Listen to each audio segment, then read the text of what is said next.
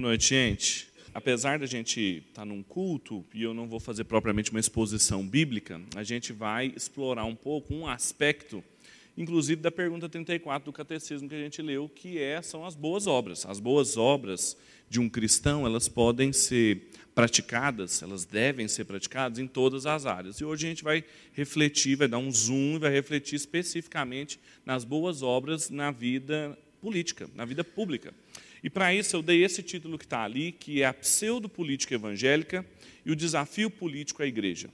Eu vou te explicar por que pseudopolítica e qual é esse desafio, mas para começar eu queria falar sobre aquela imagem que está ali, que é uma representação de Sócrates sendo condenado. Vocês lembram de Sócrates, aquele filósofo a respeito do qual Platão escreveu bastante? E Sócrates ele foi condenado em Atenas, pelo tribunal de Atenas, por dois motivos. Primeiro, por ateísmo e corrupção da juventude. Ateísmo porque ele não acreditava no politeísmo grego, dos vários deuses do Olimpo. Ele acreditava em um Deus único. Não era o Deus e Pai do nosso Senhor Jesus, mas já era um grande avanço filosófico para aquela época. E então isso era considerado ateísmo. E outro porque ele corrompia a juventude, ensinando as pessoas daquela época. E aí então ele foi, ele tinha duas penas. Ou ele era exilado e mantido em silêncio, ou ele bebia cicuta, que é esse veneno que está aí, e ele resolveu beber cicuta e morreu. Muita gente que faz alguns paralelos entre ele e Cristo, bobagem. O que eu quero chamar a atenção aqui é como que o compromisso que Sócrates tinha é, de questionar a idolatria ateniense tinha relevância pública e que, se fosse necessário para isso, ele morreria. Isso foi uma mensagem muito forte e ainda é forte no primeiro ano de qualquer faculdade de filosofia, pedagogia, é, história, onde a gente estuda a vida do Sócrates, do Platão e do Aristóteles. Ainda é uma mensagem muito forte. E, às vezes, a igreja perde a dimensão disso, do caráter público da sua fé. Bem, eu queria começar mostrando para vocês que uma tese ainda muito em vigor hoje em dia é o chamado fim da história. E eu vou falar do fim da política.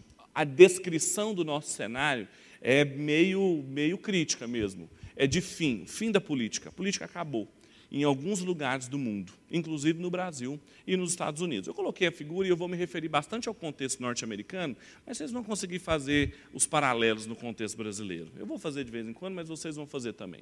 Nessa foto há o ex-presidente Barack Obama e o atual presidente Donald Trump.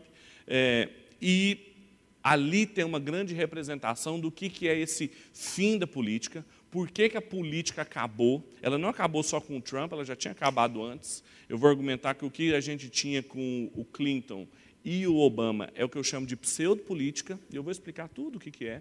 E o que a gente tem com o Trump é o fim da política. E isso aconteceu no Brasil também, ó, tem tempo. Vamos lá. Essa, essa tese do fim da política é desse cidadão aí chamado Francis Fukuyama. Quem já ouviu falar do Francis Fukuyama e a tese do fim da história? Algumas pessoas. Era muito famoso na década de 90, quando ele lançou esse livro, O Fim da História e o Último Homem. A tese do Fukuyama, basicamente, é que a história acabou não se tem história mais. É lógico que o que ele estava querendo dizer não é que a gente não vai ter mais sucessão de dias, o sol não vai nascer e se pôr todos os dias. A questão é que não haveria nada de novo mais na história da humanidade. Simplesmente a gente chegou num estágio econômico, político e cultural que não vai acontecer mudança mais. É o fim da história. E ele vai argumentar com base em alguns filósofos. Ele fala o seguinte: tanto Hegel quanto para Marx, eu vou falar um pouco dos dois, a evolução das sociedades humanas não era ilimitada. Dois filósofos importantes para o cenário mundial. O Hegel foi de onde o Marx tirou todo o processo dialético, então às vezes as pessoas ficam criticando muito o marxismo cultural, mas deveriam estar mais é, atentas ao Hegel, que é uma filosofia muito complicada, mas que foi muito influente. E ele está mostrando que esses dois intelectuais, você não precisa conhecê-los, mas ele está mostrando que para os dois, a visão que eles tinham de mundo não era ilimitada. Não é que a história ia continuar assim, uma linha infinita. Ela ia terminar em determinado momento.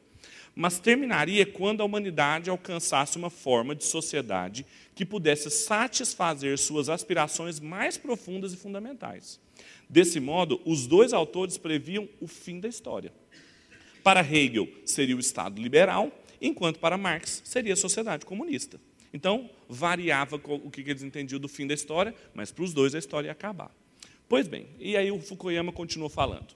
Dos diferentes tipos de regimes surgidos no curso da história da humanidade, desde as monarquias e aristocracias até as teocracias religiosas e ditaduras fascistas e comunistas desse século, ou seja, apesar de todos esses regimes diferentes, se você pega a Bíblia, por exemplo, você pega regimes políticos diferentes também, a única forma de governo que sobreviveu intacta até o fim do século XX foi a chamada democracia liberal.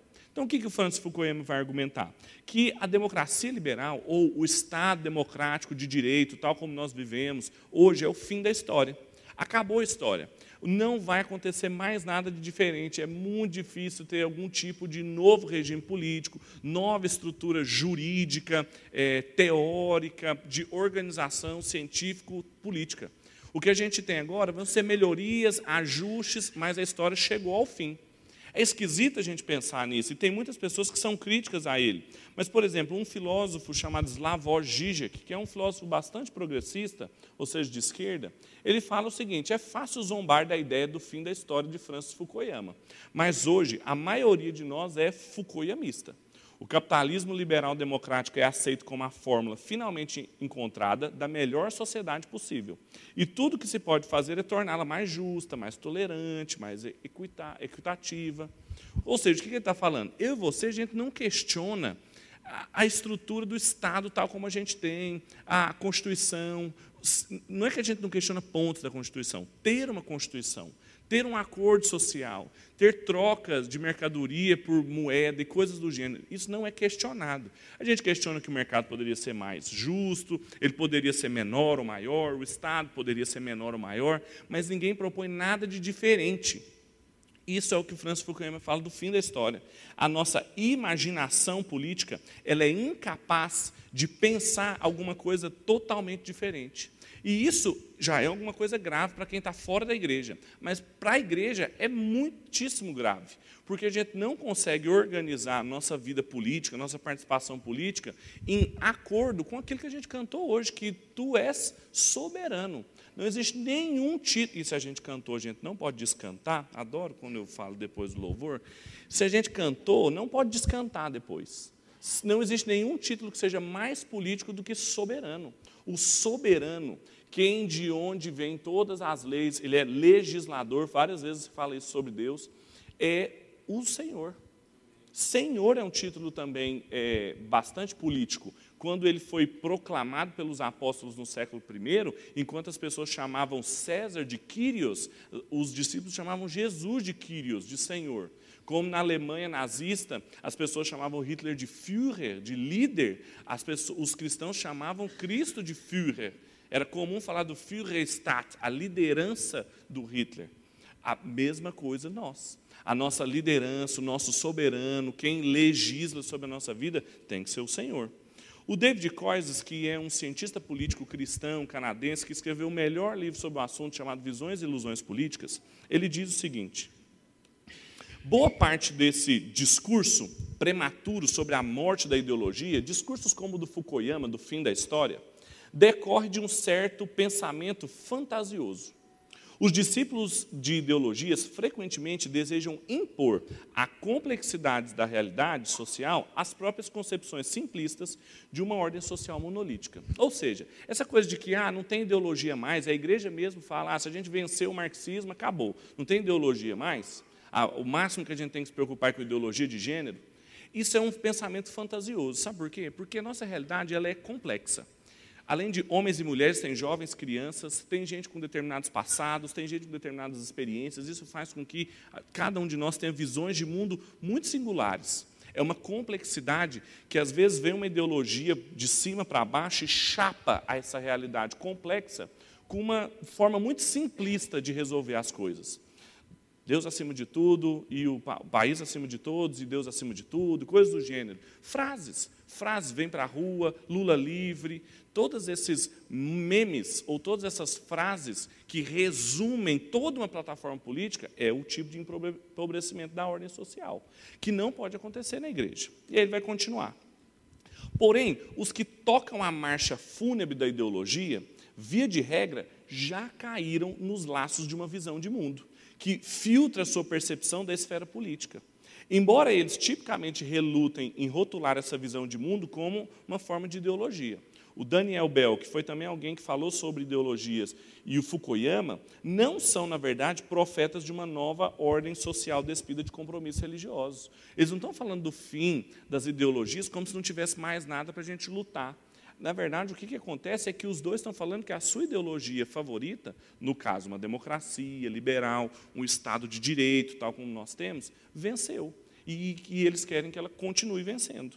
Então, a grande questão, simplesmente eles estão prevendo o triunfo da sua própria ideologia favorita, no caso, a combinação de liberalismo e democracia, potencializada pelas orientações tecnocratas dos cientistas sociais, técnicas e uso de tecnologias na administração do corpo social. Então, no raiar do novo século, porém, já deveria estar claro, principalmente para os cristãos, que a ideologia em si não está de modo algum prestes a desaparecer apesar de algumas ideologias específicas terem perdido seu atrativo, elas continuam presentes no nosso cenário político hoje. Então, eu estou pressupondo que eu estou falando apenas para irmãos em Cristo. Se não tiver, um, se tiver alguém aqui que não é irmão, é muito bem-vindo, está tá em casa. Só que eu estou pressupondo algumas coisas que a gente crê em comum, inclusive que a gente cantou. E o que eu vou falar para vocês hoje aqui é uma crítica. Então, eu, quando todas as vezes que eu venho aqui falar sobre política, a gente fez aquele seminário né, antes dos cultos aqui, eu sempre falo: olha, não tente é, adivinhar quem que é o meu candidato político, porque eu vou falar mal de um numa hora e vou falar mal de outros na outra. Porque o cristão tem que ter essa capacidade crítica de transitar pelas diferentes ideologias, reconhecendo seus pontos de vista fracos em todas, os seus pés de barra em todas. Então, não fica pensando assim, hum, é mais Haddad. Não, é mais Bolsonaro. É mais, é mais, vai anular, vai votar em branco. Então, assim, é mais complexo do que isso. Então, é, tentem se concentrar no cerne do argumento. O cerne do argumento é que a igreja evangélica faliu politicamente. Nós estamos falidos. Falidos sobre todos os aspectos. A gente não sabe conviver com gente que tem ideologia diferente da nossa. A gente engole ideologias com pacotes prontos assim, a gente não as questiona. A gente elege candidatos, se chama ele de candidatos cristãos por causa de plataformas assim pífias, porque uma pessoa fala que vai defender a família, a gente acha que ele é cristão. Então, assim, a gente não faz ideia do que seja a participação política. Então, a gente morreu. Então, o que eu quero falar? Eu tô, essa palestra aqui, guarda esse dia. O dia, o dia já é enviesado, né? porque hoje é 17.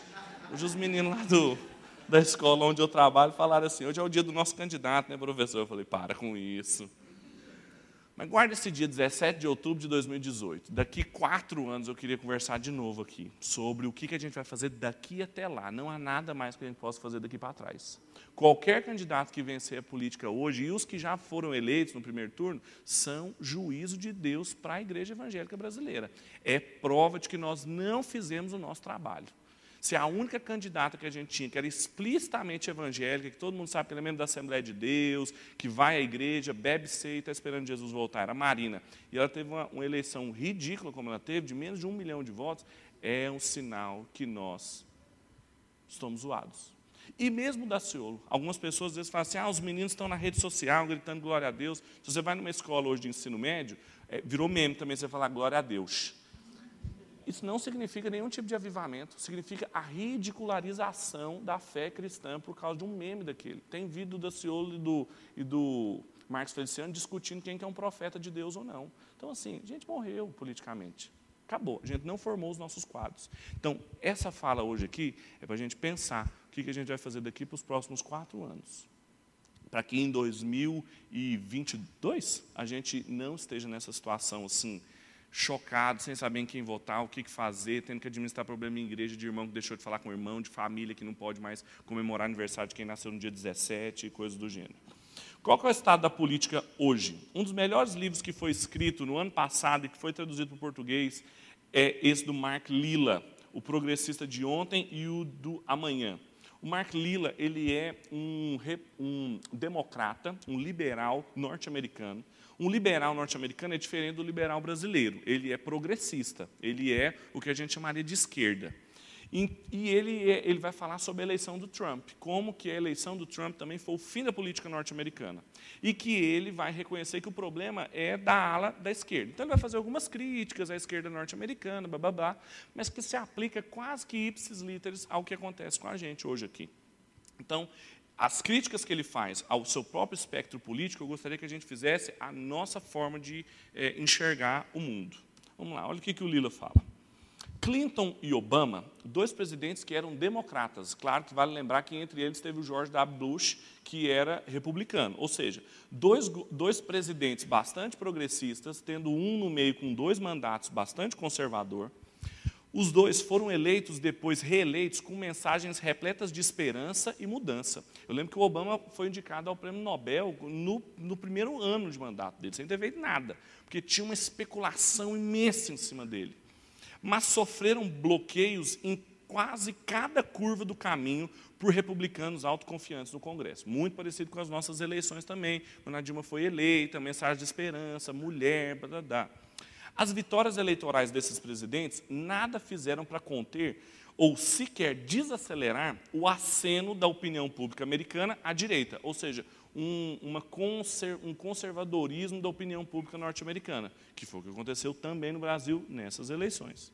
Na verdade, graças, em parte, ao descarado e influentíssimo complexo midiático de direita, quanto mais tempo ficavam no cargo, maior era o desprezo do público pelo liberalismo como doutrina política. Para nós também. Quanto mais tempo, por exemplo, o PT ficava no governo, mais a gente ficava é, enojado de políticas de esquerda, do PT, e um antipetismo foi tomando conta do Brasil. Situação análoga.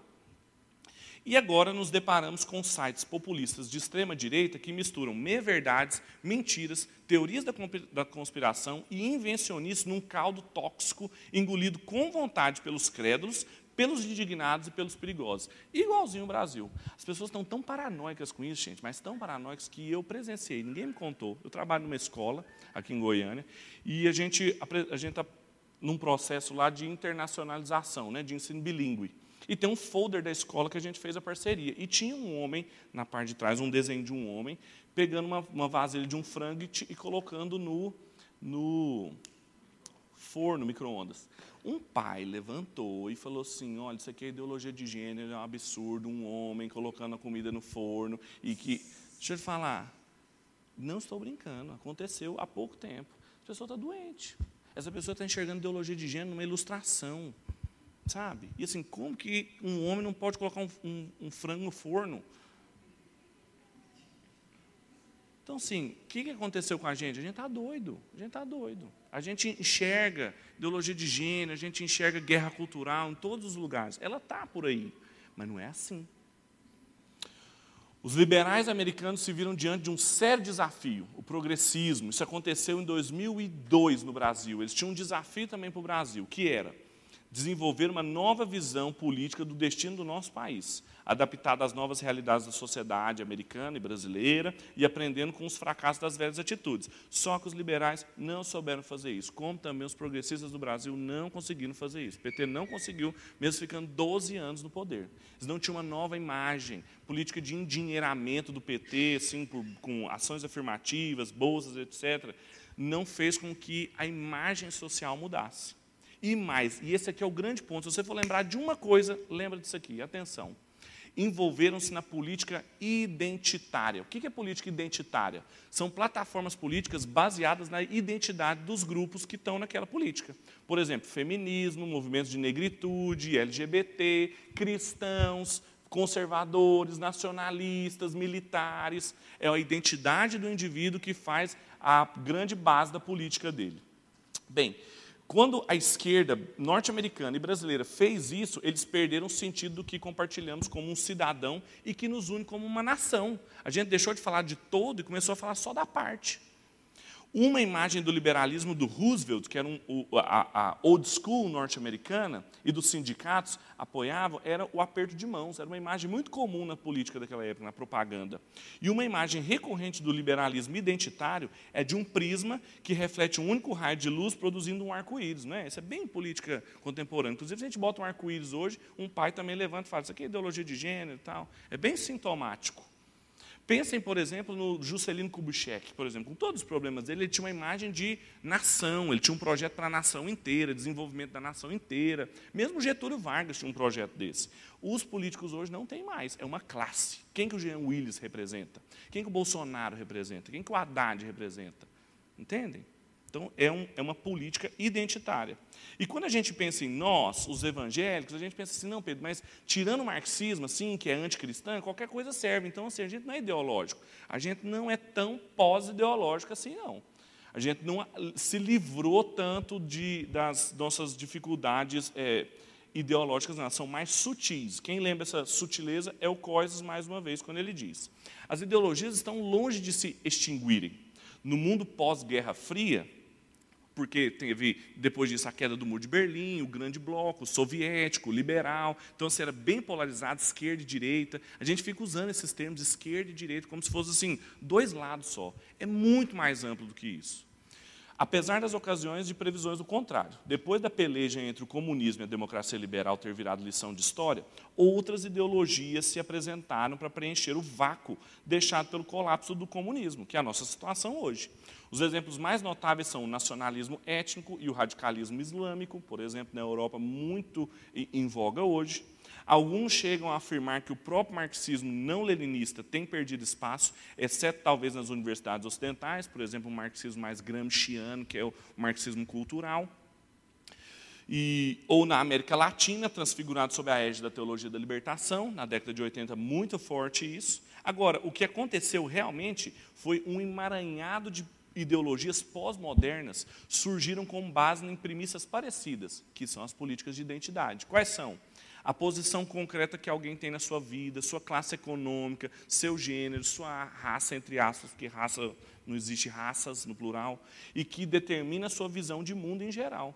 Ou seja, feminismo, movimento de negritude, o pobre, entendeu? A identidade da pessoa diz respeito a todo o conjunto de práticas políticas dela. Isso tem encorajado o que muitos chamam de política da diferença, política do reconhecimento ou política da identidade. Esse é o cenário político nosso atual. É por isso que as pessoas brigam, porque tem o sindicato dos professores, tem eh, os professores que são trans, tem os professores que são gays, tem os professores feministas que não conversam com as professoras trans. Então, assim, é muita briga. O Mark Lilla fala um pouco sobre isso também no livro dele. Olha o que, que ele diz. A política identitária de esquerda se tratava, a princípio, de grandes grupos de pessoas, afro-americanos, mulheres, que buscavam reparar grandes erros históricos, por exemplo, a escravidão, a opressão das mulheres, se mobilizando e se valendo das nossas instituições políticas para assegurar os seus direitos, Constituição, direito civil tal.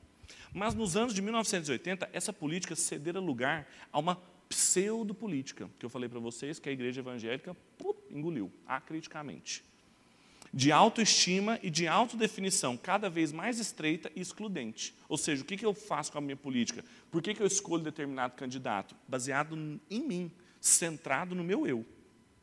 Hoje cultivada nas faculdades e nas universidades. Joga um menino que você criou bonitinho na igreja, botou ele lá na escola presbiteriana e joga ele lá na faculdade para ver o que vai acontecer. Ele precisa de dois anos só para negar sua fé, negar a forma como você conduz sua vida econômica, sexual, religiosa.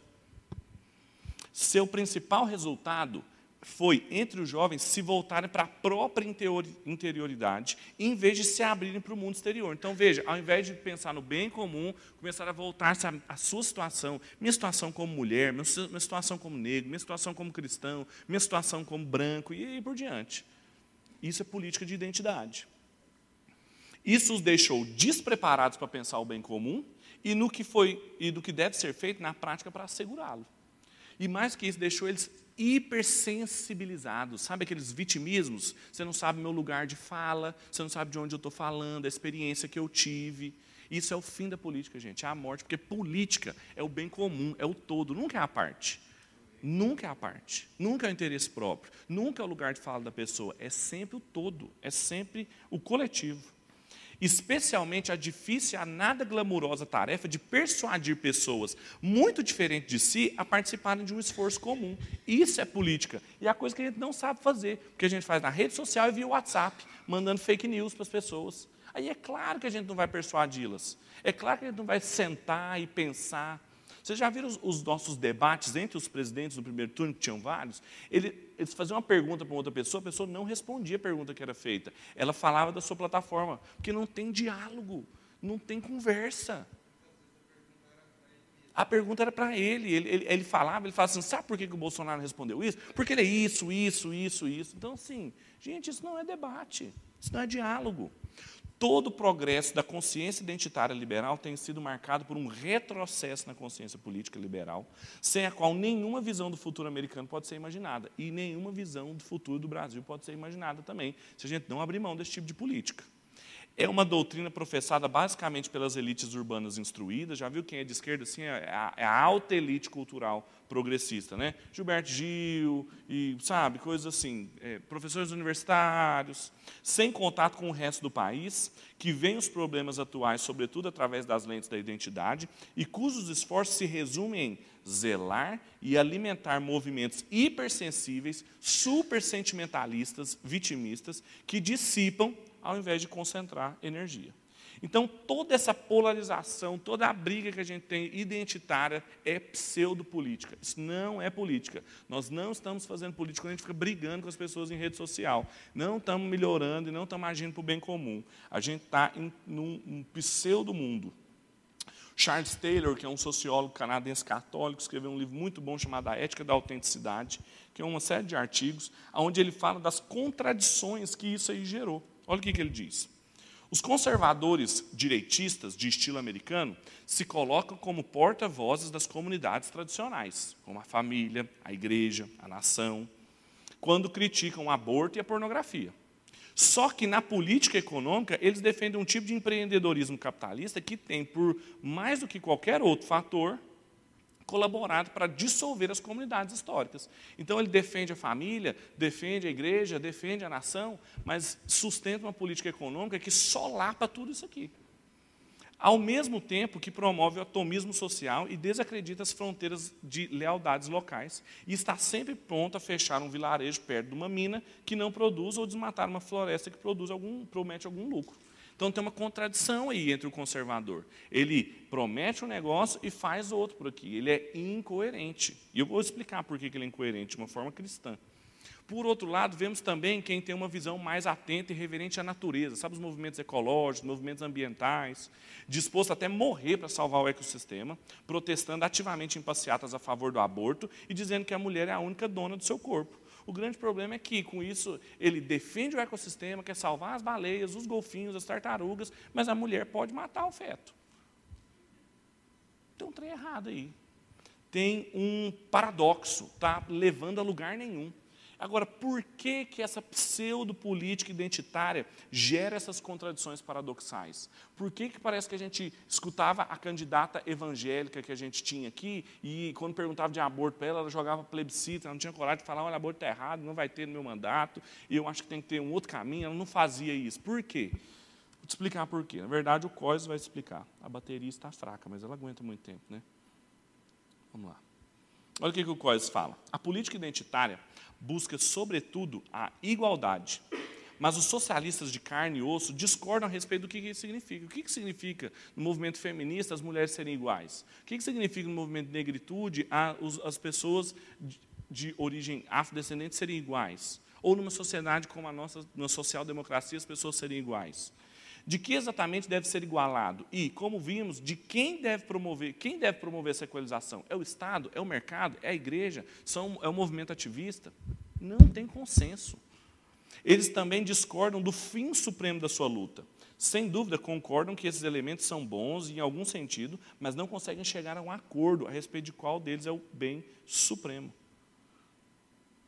Uma vez que a transformação social radical não ocorre facilmente, num, mesmo que é, o, se chegue ao poder, se tome uh, o poder em algumas instâncias, a transformação radical não acontece de uma hora para outra devido aos seus fundamentos secularistas, ela tende a transgredir os limites reais que Deus colocou na sua criação. Sabe por que, que gera esses paradoxos dos conservadores não conservando tudo, dos protetores do ecossistema não protegendo determinadas é, funções biológicas da mulher? Sabe por que, que isso acontece? Porque eles tentam romper fronteiras que Deus criou, o soberano mesmo. E aí, quando isso acontece, elas tentam, eles tentam ser mais radicais do que a própria intenção original de Deus para todas as coisas. E o que, que isso gera? Isso gera contradição. Porque você está querendo ir além do que o próprio Deus faz. Você está querendo proteger mais do que o próprio Deus protege. Você está querendo é, exercer mais radicalidade na esfera pública do que o próprio Deus é, quer exercer. Quando, por exemplo, a identidade de gênero quer acabar com os dois é, gêneros. Mas foi Deus criou assim. Como é que você quer tornar indiferente um negócio que Deus criou? Vai gerar contradição. Ah, eu quero proteger, mas eu quero só proteger, eu não quero avançar nada. Não, peraí, Deus mandou a gente cultivar o jardim. Então tem que derrubar umas árvores, tem que construir uma hidrelétrica em determinada, água, em determinada represa. Então, assim, não é proteger indiscriminadamente, Deus mandou desenvolver também. Percebem? Como que na, nas instruções bíblicas a gente tem tanto desenvolvimento quanto proteção. Tanto progresso quanto conservação. Então o cristão tem que ser ao mesmo tempo conservador e progressista.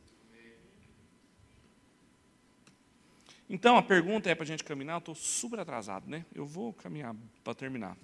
Como a igreja pode transformar a situação do seu país? Qual é o nosso papel? Como que a gente pode mudar? Eu gosto muito dessa imagem, que são as manifestações que teve na Ucrânia, lá em Kiev, 2013, e os sacerdotes ortodoxos foram para a rua, ficaram lá entre a polícia e os manifestantes, faziam orações, liam a Bíblia. Tem assim, essas posições mais radicais na esfera pública, né? Mas a gente assim tem que pensar o que a gente pode fazer que, que a igreja pode é, se ocupar? Olha o que, o Mark Lilla fala a respeito disso. Se os liberais identitários pensassem politicamente, o que é pensar politicamente? O que é a igreja pensar politicamente?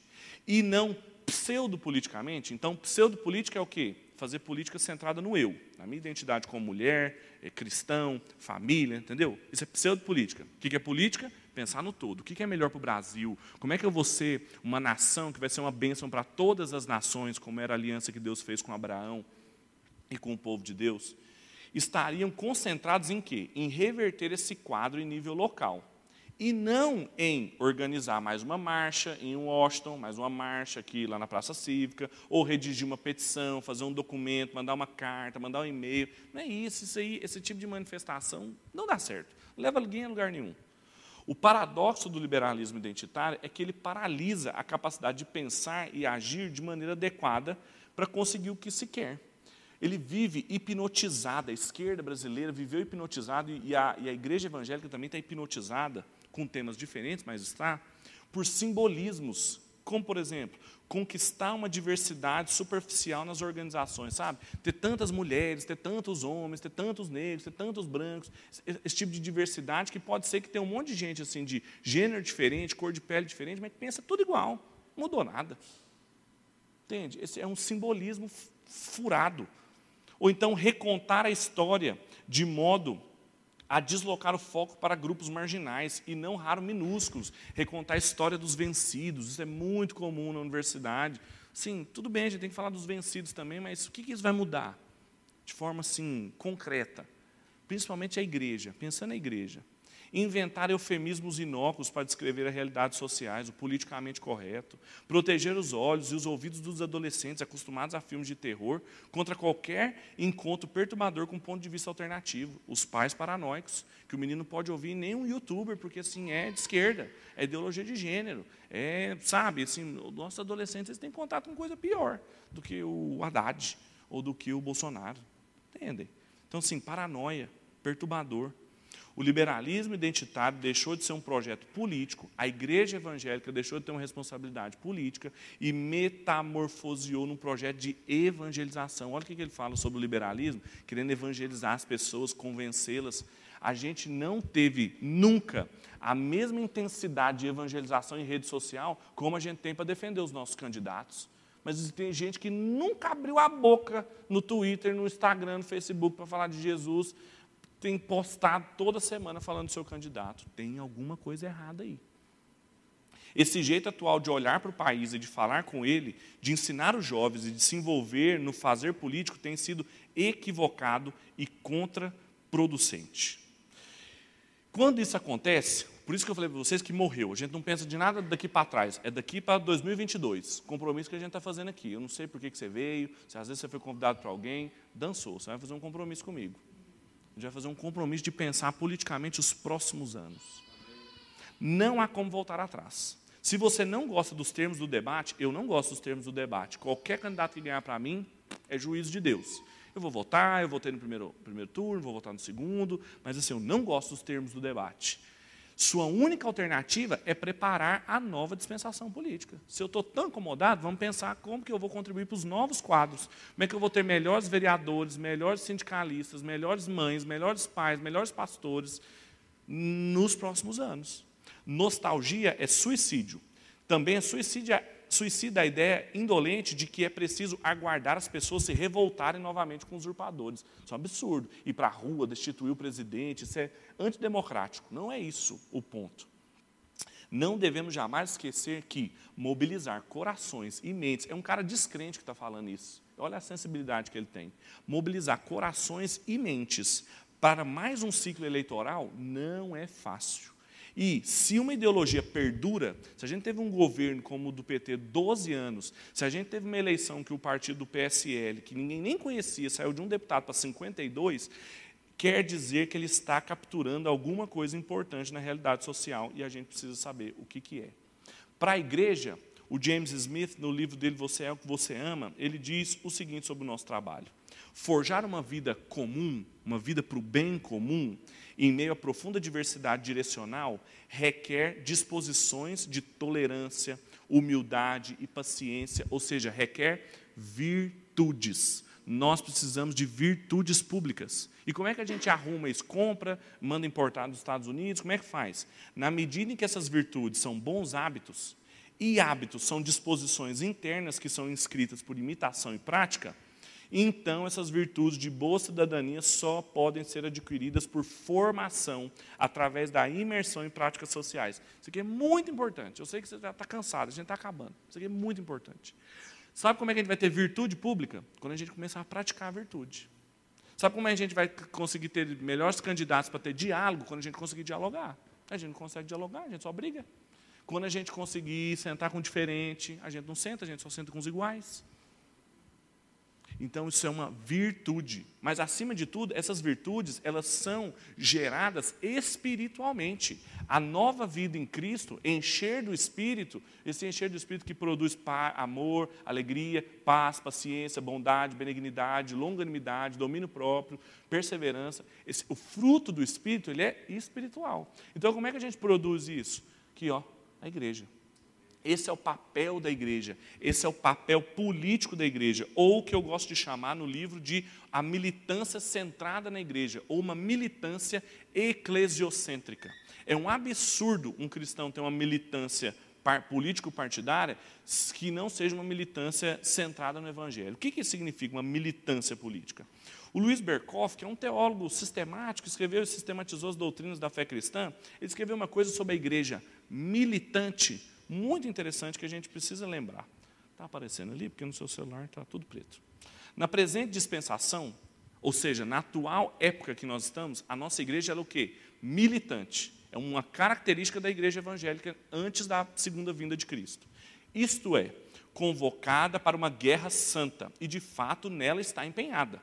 Isso, naturalmente, não significa que ela deve gastar suas forças em lutas sangrentas de autodestruição, em postagens no Facebook, no Instagram e no Twitter.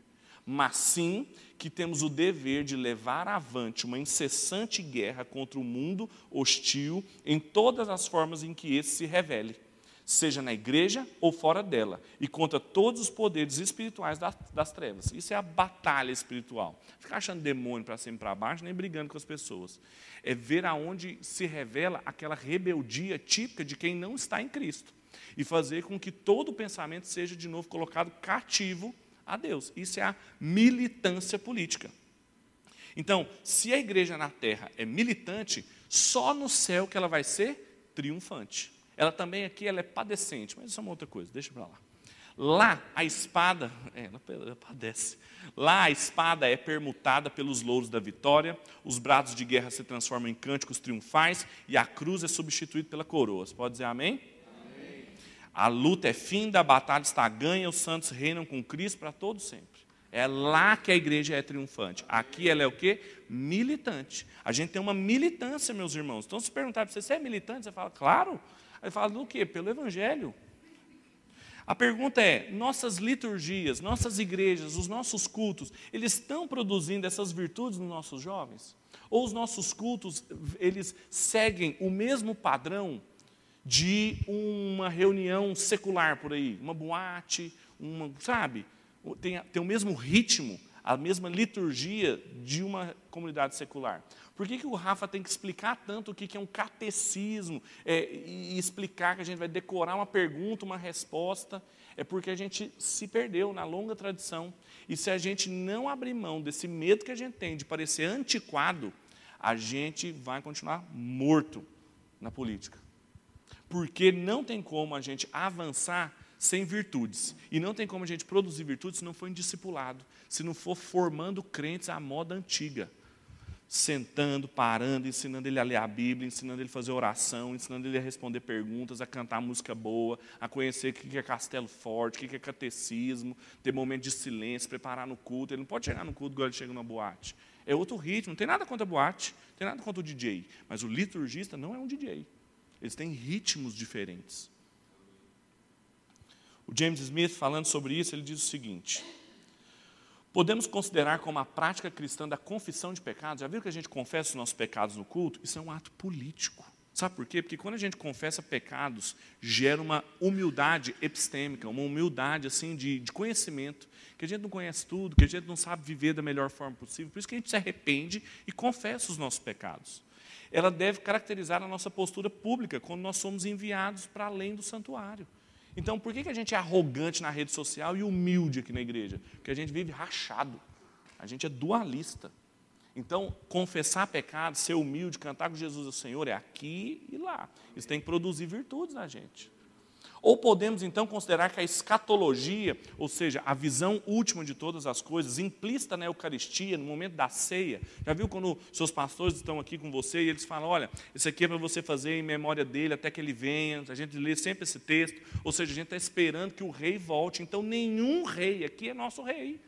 Então a gente tem que gerar, ao longo do tempo, uma profunda paciência e esperança que temperasse os membros ativistas. Só que a gente não faz isso. Tem gente que não tem esperança nenhuma. Fala assim: eu estou com medo se o candidato Fulano ganhar. Nós estamos morrendo de medo se o Ciclano vencer as eleições. Que é isso? Que medo é esse? Nós cantamos que o Senhor é o soberano. Qual é a minha esperança? Qual é a minha paciência? Nossa, eu estou desesperado, vou mudar do país, eu não quero esse país eu não quero, não vou continuar aqui. Que isso? A gente não está, as nossas virtudes não estão sendo formadas. Então, lá no livro, eu tentei falar exatamente sobre isso, também baseado muito na obra de um, de um liturgista e um, um, um, na verdade, um teólogo sobre o culto, que é o Jean-Jacques von Naumann, em que a gente pode ler algumas coisas. Cada vez que se reúne, isso aqui é o slide final, para a gente terminar.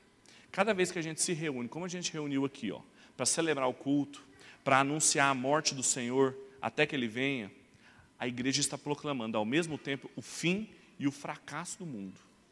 Nós estamos falando do fim da política, do fim do mundo, do fracasso da política, porque só o Senhor é soberano. Ela contradiz a pretensão que tem o mundo de fornecer aos homens uma razão de ser válida. Sabe, igreja relevante. Eu quero ser uma igreja relevante, fazer um impacto. Sabe o que é uma igreja relevante, que dá impacto? É a igreja que prega o evangelho, louva o Senhor e, e disciplina os membros que estão pecados. Só isso, tá bom. Administra os sacramentos, prega o evangelho e disciplina as pessoas. É uma igreja super relevante. Agora, a igreja que pinta tudo de preto, bota gelo seco, o pastor fantasia do Chapolin Colorado, ela é irrelevante. Ela é irrelevante. Ela renuncia ao mundo porque composta de batizados, quem passou pelo sacramento, nasceu de novo, afirma que a vida só adquire sentido após a morte para esse mundo. E vai dizer na ressurreição de Cristo. Então, minha vida vai ter sentido, não é quando Fulano ganhar a presidência, não. Minha vida vai ter sentido quando Jesus voltar. É o único jeito de eu não me decepcionar com a política.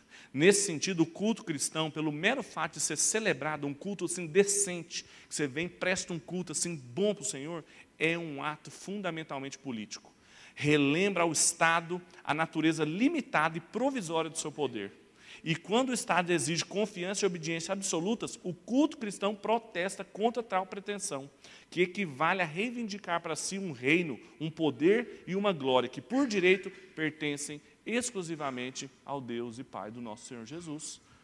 Eis porque reunir-se para celebrar um culto cristão significa comprometer-se politicamente. Era isso que eu tinha para passar para vocês.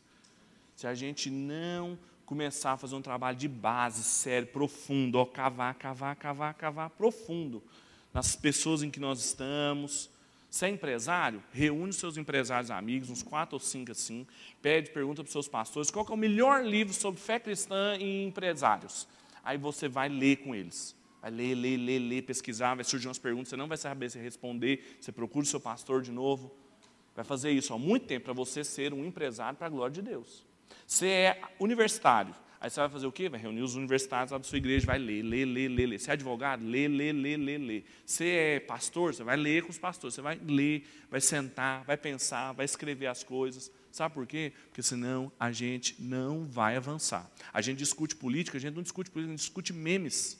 A gente discute as coisas que estão na internet, a gente discute fake news. Quantos aqui leram as duas propostas dos presidentes? São 87 slides só. Você acessar no seu celular lá do site do Bolsonaro, ó, você passa o dedo 87 vezes, você lê o plano de governo dele. Pouquíssimas pessoas leram. Aí fica lá, ó, só batendo, só batendo, só batendo. Gente, é, ó, cavar. Vamos cavar fundo, devagar, constante. É uma longa obediência na mesma direção. Se não for assim, a gente vai morrer. Igual a igreja morreu na Europa, está nascendo de novo, assim, aqui e ali. Igual a, a igreja está morrendo nos Estados Unidos, vai morrer aqui vai nascer em outro lugar. De outro jeito. Uma outra igreja. Mas não vai ser essa aqui mais. Então a gente tem que fazer um trabalho profundo. Senão a gente não vai conseguir. A gente está é, elegendo candidatos que estão lutando pela família e a gente está perdendo a nossa família dentro de casa. Porque o nosso filho vai para a universidade, dois anos depois ele não crê, igual a gente crê. Aí não adiantou nada eleger o Bolsonaro, não. É pela família, mas nós não cuidamos da nossa. Bem público, catecismo, culto, celebração, trabalho profundo. Vamos orar? Desculpa ter passado muito do tempo, viu? Vamos agradecer a Deus por esse tempo e vamos pedir para Ele pelos próximos quatro anos. Não interessa o que já passou, não interessa se na década de 80 você era muito, tinha muita esperança com Lula, aí votou, fez campanha, aí o Lula se decepcionou. Ele, o Bolsonaro vai decepcionar um monte de gente também, igualzinho daqui a 10 anos. E se for o Haddad, vai decepcionar um monte de gente daqui a 10 anos. Todo mundo vai ser decepcionado, gente, porque se bota a esperança em qualquer pessoa que não seja o filho de Deus, vai ser decepcionado. Então, se você está decepcionado com a política, não se decepcione, porque o seu Deus é o soberano. Então, tem muita política envolvida, você tem que trabalhar. Mas não pense que o seu trabalho é só eleger a pessoa que vai resolver todos os problemas, não. Você tem muito o que fazer. E comece o mais rápido possível. Reúna, comece a orar, comece a ler a Bíblia, comece a ler bons livros, comece a se organizar, fazer coisas, porque senão a gente vai colher o que a gente plantou a gente está colhendo o que a gente plantou. Não tem nenhum dos políticos eleitos que não foram eleitos por nós. Todos lá, até os que estão presos. Pai, a gente louva muito, porque os, apesar de toda a incredulidade, de toda a decepção que a gente tem com os homens, a gente tem muita esperança no Senhor. A gente não se decepciona no Senhor, ao contrário, a gente renova as nossas esperanças no Senhor. A gente caminha e não se cansa, a gente é como águia, a gente é como aquele que tem o seu ânimo renovado. Nós te louvamos por isso, Pai. Nós te louvamos porque o Senhor é um Deus tão grande, o Senhor é o soberano, como nós cantamos aqui, e mesmo assim o Senhor se envolve conosco. O Senhor se revelou a nós, teve o cuidado de deixar registrada toda a sua revelação. E hoje eu e os meus irmãos podemos, Pai, estudar a tua palavra, pensar o que, que ela significa. Então, nos ajude, Deus. Nos ajude a sermos estudantes melhores, nos ajude a sermos aprendizes, discípulos melhores, Pai que a gente possa cumprir verdadeiramente o ID que o Senhor Jesus nos deixou, que a gente fazer discípulos de todas as nações para que ele seja uma bênção para todos os povos, inclusive para o Brasil faz com que a gente lembre de novo do, da responsabilidade comum que a gente tem de ser uma nação entre as nações, de ser um povo que vai abençoar todos os povos, assim como o Senhor fez aliança com Abraão e assim como nós estamos em aliança com o Senhor também. Então nos ajude, Pai. Coloque criatividade na cabeça dos meus irmãos em como que eles vão fazer, quem que eles vão escolher para estudar, como que eles vão investir. Levanta jovens, Pai, homens e mulheres para a gente investir, investir tempo, dinheiro, atenção para eles, para que eles possam ser daqui 10, 15, 20 anos os nossos quadros políticos, que nasceram, Pai, no meio do teu povo, para a glória do seu nome e o bem comum da nação. É a nossa oração e a nossa esperança de que o Senhor pode fazer grandes coisas no nosso meio se nós te obedecermos. E é o desejo do nosso coração é fazer isso. É a nossa oração em nome de Jesus. Amém.